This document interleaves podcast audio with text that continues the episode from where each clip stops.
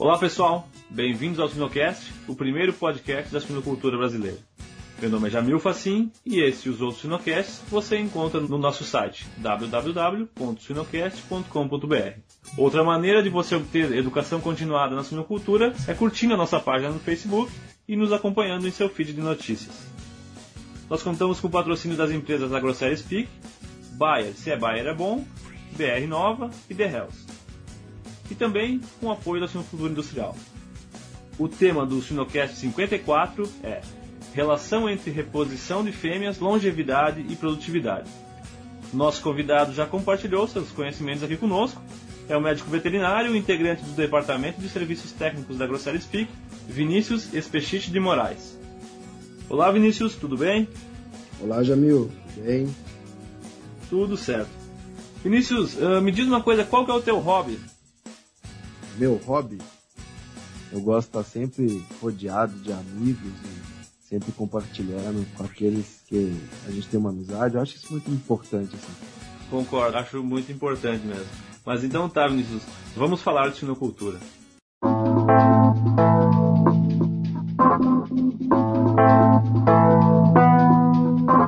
Bom, Vinícius, para introduzir o assunto, então, dessa relação entre reposição, longevidade e produtividade, Uh, apesar dos manejos relacionados à preparação e iniciação de leitoas já serem bem definidos, bem estudados e disseminados, Sim. quais que seriam os principais gargalos relacionados a esse tema quando a gente fala de fêmeas de reposição? Ótimo. Bom, tudo começa com o planejamento da reposição do plantel. Tá? É, é necessário a gente planejar a disponibilidade de fêmeas de reposição de acordo com os desafios e com a distribuição do plantel reprodutivo por ordens de parto dentro de cada granja. Cada granja vai ter uma necessidade diferente e cada granja vai exigir um planejamento diferente.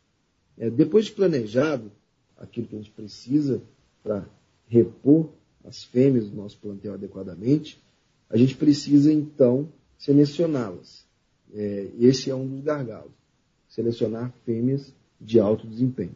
Então, o que a gente deve fazer para selecionar fêmeas de alto desempenho? É ter os critérios rígidos no momento da seleção e ser disciplinado para cumprir esses critérios. Um deles é selecionar fêmeas até no máximo 150 dias. Porque se a gente passa a selecionar depois, muito provavelmente a gente não vai ter tempo para prepará-la adequadamente como uma matriz de, direcionada à reprodução. E o principal critério que a gente deve seguir no momento da seleção é o peso relacionado à idade do animal. Esse critério, geralmente, ele nos dá uma boa margem de segurança para a gente selecionar os melhores animais. Tá? Bom, selecionados os animais, a gente então precisa ter uma, uma disponibilidade de leitoas com excelente conformação, condição corporal e aclimatadas imunologicamente para ingressar no plantel reprodutivo da granja. E esse é um, é um desafio também. Depois do momento da seleção, a gente precisa então levar esse animal até o momento da cobertura de forma muito ímpar. A gente tem que tratar essa fêmea como uma, realmente uma fêmea de reprodução, uma fêmea que vai ali manter o seu plantel produtivo um dos grandes gargalos para adequada reposição de fêmeas é a disciplina dos manejos diários. Em muitos sistemas, a gente se vê refém de uma falta de planejamento e uma falta de disciplina e faz com que tenhamos que selecionar leitoas de baixo desempenho e leitoas que deveriam ser descartadas. Então, isso se torna um gargalo porque a gente então ingressa com leitoas dentro do sistema produtivo da granja, coloca aquela fêmea que deveria ter sido descartada como uma fêmea para reprodução. E a partir daí, então, os prejuízos com o desempenho reprodutivo são certeiros. Eu acho que o grande gargalo para repor uma granja de forma adequada é ter leitoa disponível em quantidade e qualidade. E isso só é possível a partir de um planejamento prévio. É, esse é o é principal ponto que definem uma boa é, reposição de uma reposição não adequada. Certo. E bem como tu comentaste, além da seleção até os 150 dias, é uma seleção que ela ocorre desde o nascimento da, da leitoa, né? Desde o peso ao nascimento que ela, que ela apresentou, como ela se comportou na maternidade, se teve algum problema de lesão, artrite, acho que é, que é bem importante também esses pontos na seleção. Não é só em um momento, né? São em vários momentos que essas fêmeas passam por um crivo, vamos dizer assim. Sim, com certeza. A fêmea de reprodução, ela deve ser tratada de forma diferenciada a partir do nascimento essa fêmea nasceu, ela já deve ser tratada não como um cevado, ela deve ser tratada como uma matriz destinada à reprodução. E então a gente tem que, que caminhando através das fases de desenvolvimento dessa matriz de acordo com a necessidade que ela exige. Então ela tem que ter uma nutrição adequada, destinada à matriz de reprodução, tem que ter um planejamento de aclimatação imunológica, então a gente precisa aí planejar que ela vai ingressar em, em, um plantel reprodutivo, então ela precisa passar por momentos de vacinação, enfim, todo, todo, todas as fases vão ter suas peculiaridades referente às, às fêmeas de reprodução e que, que culminam no momento da, da seleção. Né? No momento da, da seleção, lá aos 140, 150 dias, essas fêmeas têm que estar no melhor estado possível para que elas então ingressem dentro da grande. Certo, certo. Vinícius, eu queria que tu nos dissesse como que o momento da cobertura da leitoa, ou seja, o, o status da leitoa no momento da cobertura, como que ele pode interferir na longevidade e a produtividade dessa fêmea no rebanho? Ok, Jamil. Bom, a leitoa deve ser coberta dentro de uma faixa de peso ideal. Cada linha genética ela vai determinar uma faixa de peso ideal.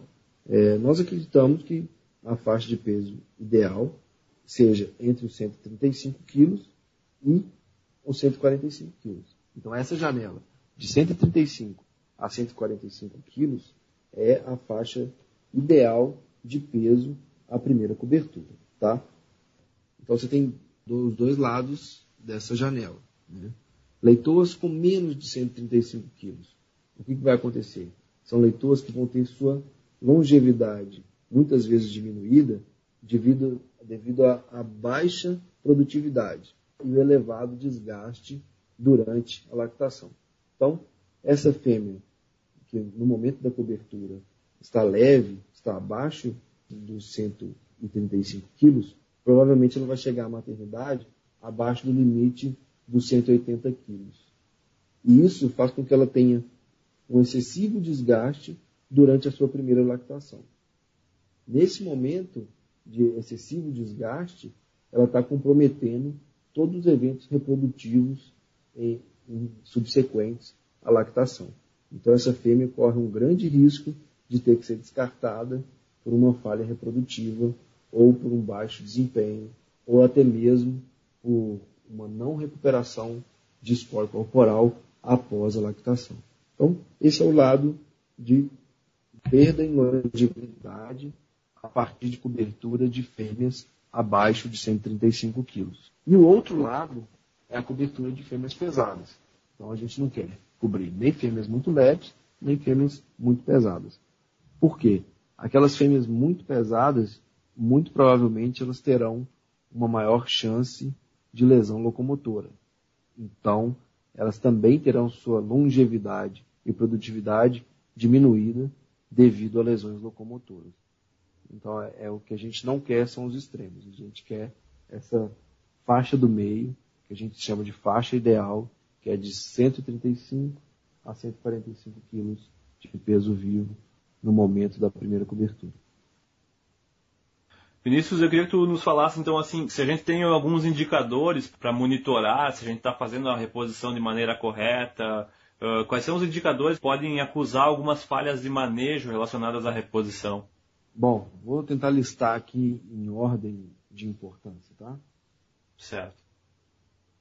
É, primeiro, a gente deve ser muito criterioso no momento da seleção. Então, todos os indicadores relacionados à qualidade dos animais no momento da seleção, eles devem ser levados em conta.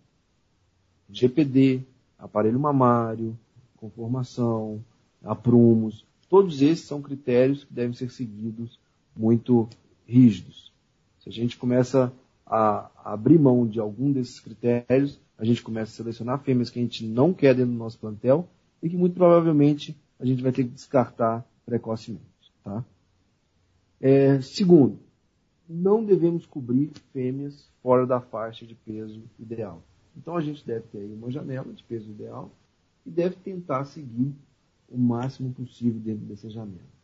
Esse é um indicador. Se a gente estiver conseguindo aí atingir 70% de leitores cobertos entre 135 quilos e 145 quilos, é um excelente indicador. Sinal que a gente está fazendo um excelente trabalho e que muito provavelmente a gente vai atingir bons resultados em retenção de fêmeas até o terceiro par. Tá? É... Terceiro, a gente deve propiciar às fêmeas uma boa condição de consumo na maternidade. Então, ter indicador de consumo na maternidade é muito importante. Saber o que essa fêmea está consumindo durante o período de lactação é muito interessante para nós, para o controle da reposição do nosso plantel. Por quê? Um baixo consumo significa desgaste excessivo durante a lactação e é o principal fator de risco para fêmeas jovens.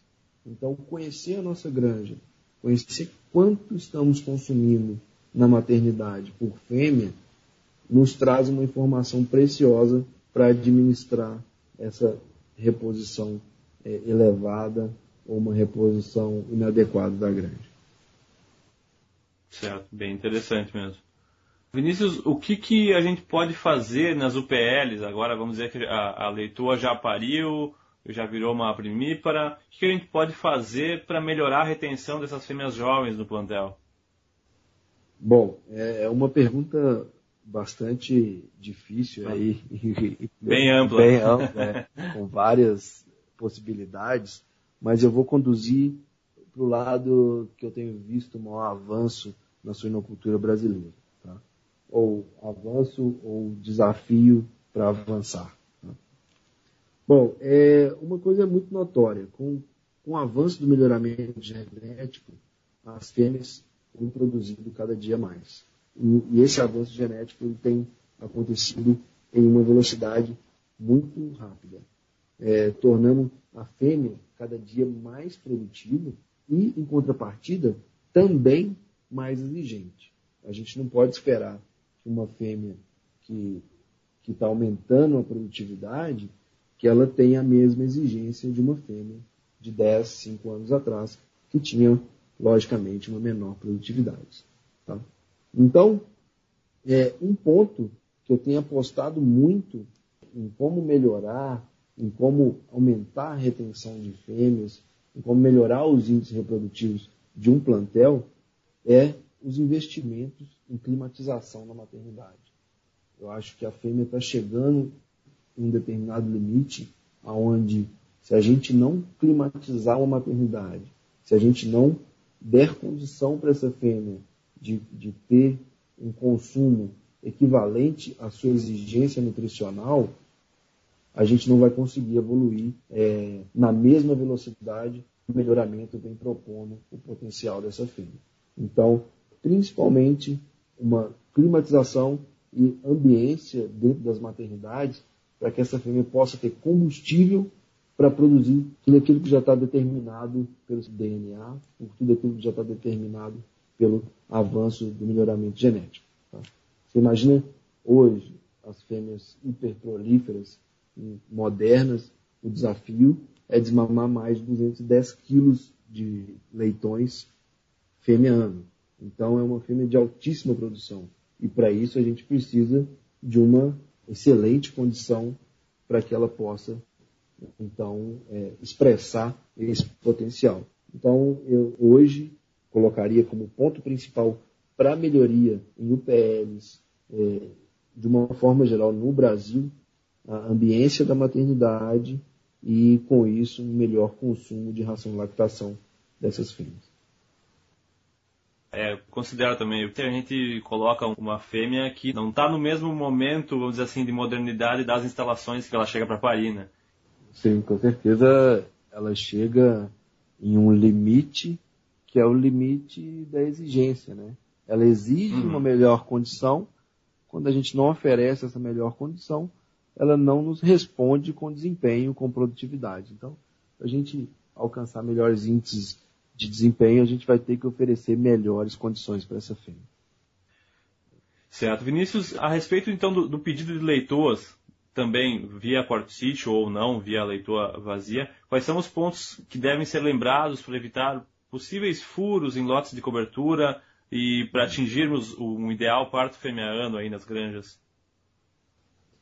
Tá, é, mais uma vez eu vou voltar lá na, no ponto do planejamento. Eu acho que, que a, as granjas elas funcionam bem ou não devido a um planejamento prévio. Então, assim, tanto os sistemas que produzem a própria leitoa, são chamados aí de sistemas de multiplicação de rebanho fechado, quando o suinocultor ele tem as avós, tem, tem as bisavós dentro do sistema e produz a sua própria matriz. Tanto dentro desse sistema quanto em sistemas que recebem leitoas ou compram leitoas de uma genética externa, de, uma, de um fornecedor externo de genética, o planejamento é fundamental. Saber quantas leitoas você vai precisar em cada semana é fundamental. Ou em cada mês, ou em cada período recorrente que você recebe esses animais, ou produz esses animais. Tá? Bom, e um, um ponto muito interessante que eu tenho trabalhado fortemente dentro da unidade ou dos sistemas que eu venho atendendo, é lembrar que a quantidade de leitor coberta por semana ou por mês não deve ser fixa. Essa quantidade ela deve variar de acordo com a necessidade de reposição. Cada sistema, cada granja, cada UPL, ele vai ter uma necessidade de reposição. Cada sistema tem um desafio. Então, cada sistema vai exigir uma flexibilidade no momento da reposição. Alguns mais, alguns menos. Tá? É, então, evitando que o sistema tenha que. Quando a gente faz esse planejamento, quando a gente conhece o nosso sistema e sabe a exigência da nossa reposição, a gente evita que o sistema tenha que cobrir fêmea de risco para atingir aí os alvos de cobertura. Então, a gente ter sempre leitoas disponíveis para reposição adequada na, na quantidade correta faz com que o plantel reprodutivo evolua de forma satisfatória. Ao passo que o contrário também permite que a granja passe a produzir uma quantidade menor, passe a ter uma produtividade menor em função de uma reposição não adequada. Então, como é que a gente deve fazer isso? A gente deve fazer uma análise daquilo que você tem hoje dentro do seu plantel reprodutivo e o que vai precisar para o próximo giro. Então, a gente sempre a gente faz uma leitura do nosso plantel hoje e aquilo que a gente vai precisar no próximo giro, se porventura a gente consegue enxergar algum furo ou não. Certo. E, e Vinícius, como que a, a, política de descartes pode interferir na distribuição ideal das ordens de parto de um rebanho? Ok. O, o descarte é o, é o que controla as ordens de parto dentro da, da, sua, dentro da sua grande, dentro da sua UPL. Bom, a distribuição ideal das ordens de parto é aquela que proporciona a máxima produtividade. É, o que geralmente está associado a ter uma maior porcentagem do plantel reprodutivo entre a terceira e a sexta ordem de parto. Geralmente, em, nos sistemas convencionais, esta é esta entre o terceiro e o sexto parto são as ordens de, de maior produtividade, são as ordens de parto de maior produtividade. Então, se a gente quer concentrar as fêmeas entre o terceiro e o sexto parto, a gente precisa primeiro trabalhar com pelo menos 18 a 22% de fêmeas no primeiro parto. Senão a gente não consegue chegar com a quantidade satisfatória ao terceiro, quarto, quinto e sexto parto. Então, a gente precisa dessa quantidade entre 18 e 22 para reter pelo menos 70% dessas fêmeas até o terceiro parto e ficar dentro de uma faixa ideal de distribuição do plantel que nos promove melhor produtividade e melhores margens da atividade. Certo. Desse ponto da, da retenção até o terceiro parto, uhum. com, com o aumento do, do número de nascidos e o avanço em quilos desmamados fêmea ano, tu acredita que esse, vamos dizer assim, que o parto que a fêmea amortiza o seu valor possa migrar para o segundo parto ou devido ao aumento dos custos de produção sempre vai permanecer mais próximo do terceiro parto? Bom, essa, essa é uma conta complexa. Para baixar para o segundo parto, enfim, para essa fêmea ter um retorno sobre investimento mais rápido, a gente tem que ver o que está remunerando essa fêmea. E o que remunera a fêmea geralmente é a margem obtida pelo leitão desmamado, o valor de aquisição dessa fêmea e o custo inerente à criação de, dessa fêmea, o custo de operação ou custo de mantença desse animal até, é, enfim, até o momento que ele se paga, até o momento que ele tem retorno total sobre o investimento. Lembrando que o maior impacto é naquilo, é na forma como é remunerado a produção, ou seja, na forma como é remunerado ou a margem que se tem sobre a venda de leitão. Então, esse vai ser o maior impacto das fêmeas. Mas, sem dúvida, a produtividade, se ela hoje produz mais em um período menor de tempo, ela vai se pagar mais rapidamente. Eu não sei se a gente consegue baixar aí para a segunda ordem de parto, ou enfim, ou ela continuaria na terceira, ou ficaria no meio das duas. É difícil dizer, dentro de todas essas variantes, que, que, que compõem o custo de uma leitura. Uhum. Vinícius, e agora, então, para finalizar com a, a questão do, da, da, migração das gestações uh, em, em, boxes para gestações em baias coletivas, que pontos relacionados com a longevidade das matrizes merecem uma atenção com essa transição? Bom, muito interessante esse ponto você tocou, Jamil, é, porque realmente a gente está passando por um momento de transição e eu imagino que seja um momento de transição que vai cada dia mais tornar uma, uma realidade. Então, a gente está tá passando por uma forte tendência de seguir alojando cada vez mais matrizes em baia de gestação coletiva. Tá?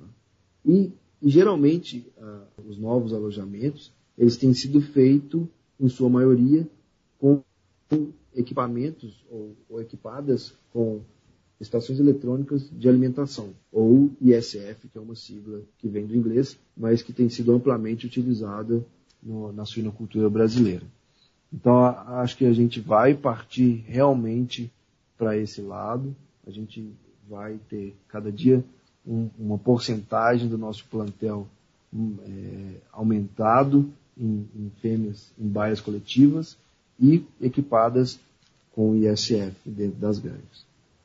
Então, o primeiro ponto a ser considerado é, dentro como um desafio da migração e retenção de fêmeas em, em baias coletivas e principalmente nos sistemas que são dotados com ISF é a parte de treinamento de leitoas.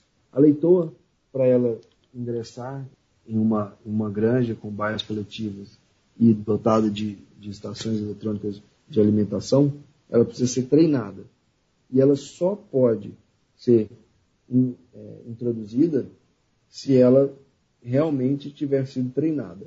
Aquelas leitoras que porventura não foram treinadas a comer em estações eletrônicas, elas não podem ser colocadas como matriz, porque depois da cobertura elas não terão como se alimentar, então elas serão descartadas assim que, que começar a sua gestação ou terão é, a perda da, da gestação.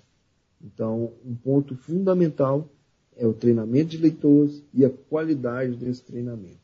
É um desafio para o sistema e é um ponto que a gente tem que estar muito atento e muito bem qualificado para trabalhar dentro desse, dentro desse novo cenário aí de, de bairros coletivos. Bom, um outro ponto muito importante é que depois do treinamento, a leitura deve passar duas semanas, no mínimo, comendo ração à vontade antes da cobertura, para que ela recupere de uma fase de restrição alimentar. O treinamento de leitores em SF ele é feito com uma restrição alimentar. para que a gente não tenha perdas reprodutivas futuras, ela precisa recuperar. Então ela precisa pelo menos 15 dias de comida à vontade para que ela então possa ser coberta. Esse é um é segundo ponto que vai ser um desafio eminente dentro, desse, dentro dessas granjas que tem um modelo de, de baias coletivas. É, e um terceiro ponto aí que eu acho determinante para a retenção de fêmeas é a qualidade do piso ou a qualidade do ripado onde essas fêmeas estão sendo instaladas. É, em baias coletivas, dotadas com, com essa tecnologia de ISF, a gente tem uma disputa entre as fêmeas na entrada das baias. Então, é, se a gente não tiver uma qualidade do ripado muito boa, a, o desgaste naquela área ali de competição pela entrada na máquina, ele causa uma deteriorização do piso e, consequentemente, esse piso ele vai ter irregularidades que vão causar lesões locomotoras severas nessas fêmeas. E a gente vai acabar perdendo essas fêmeas por lesões locomotoras causadas pela irregularidade do piso, do piso e do ripado. Então, é um outro ponto crucial que, que foi aprendido através da experiência em trabalhar com esse sistema fora do Brasil. Então, esse é um ponto muito interessante e que no Brasil a gente deve se atentar para isso, porque muitas vezes a qualidade construtiva eh, no Brasil ela não, não é relacionado ao tempo de duração ou ao, ao retorno disso aí. Então, muitas vezes o fornecedor ele não tem ideia do, da tecnologia que deve ser aplicada, por exemplo, numa qualidade de um ripado. Então a gente tem que, por obrigação, passar isso para o nosso fornecedor, ter esse conhecimento, para que a gente não tenha que, em muito pouco tempo, fazer manutenções e perder uma elevada quantidade de fêmeas aí, tornando muito oneroso esse, todo esse processo. Acho que são esses os, os principais desafios que eu enxergo aí para as bases coletivas, dentre outros, são, são muitos.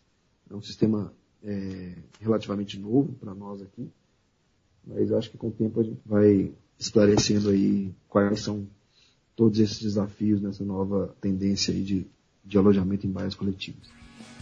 Muito interessante mesmo, Vinícius.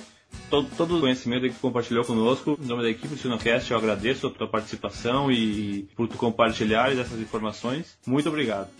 Obrigado, Jamil. Obrigado, Sinocast. É sempre um prazer participar com vocês aqui, conversar um pouco, discutir a situação da sinocultura no Brasil. É, eu agradeço muito pela oportunidade. Um abraço aí a todos.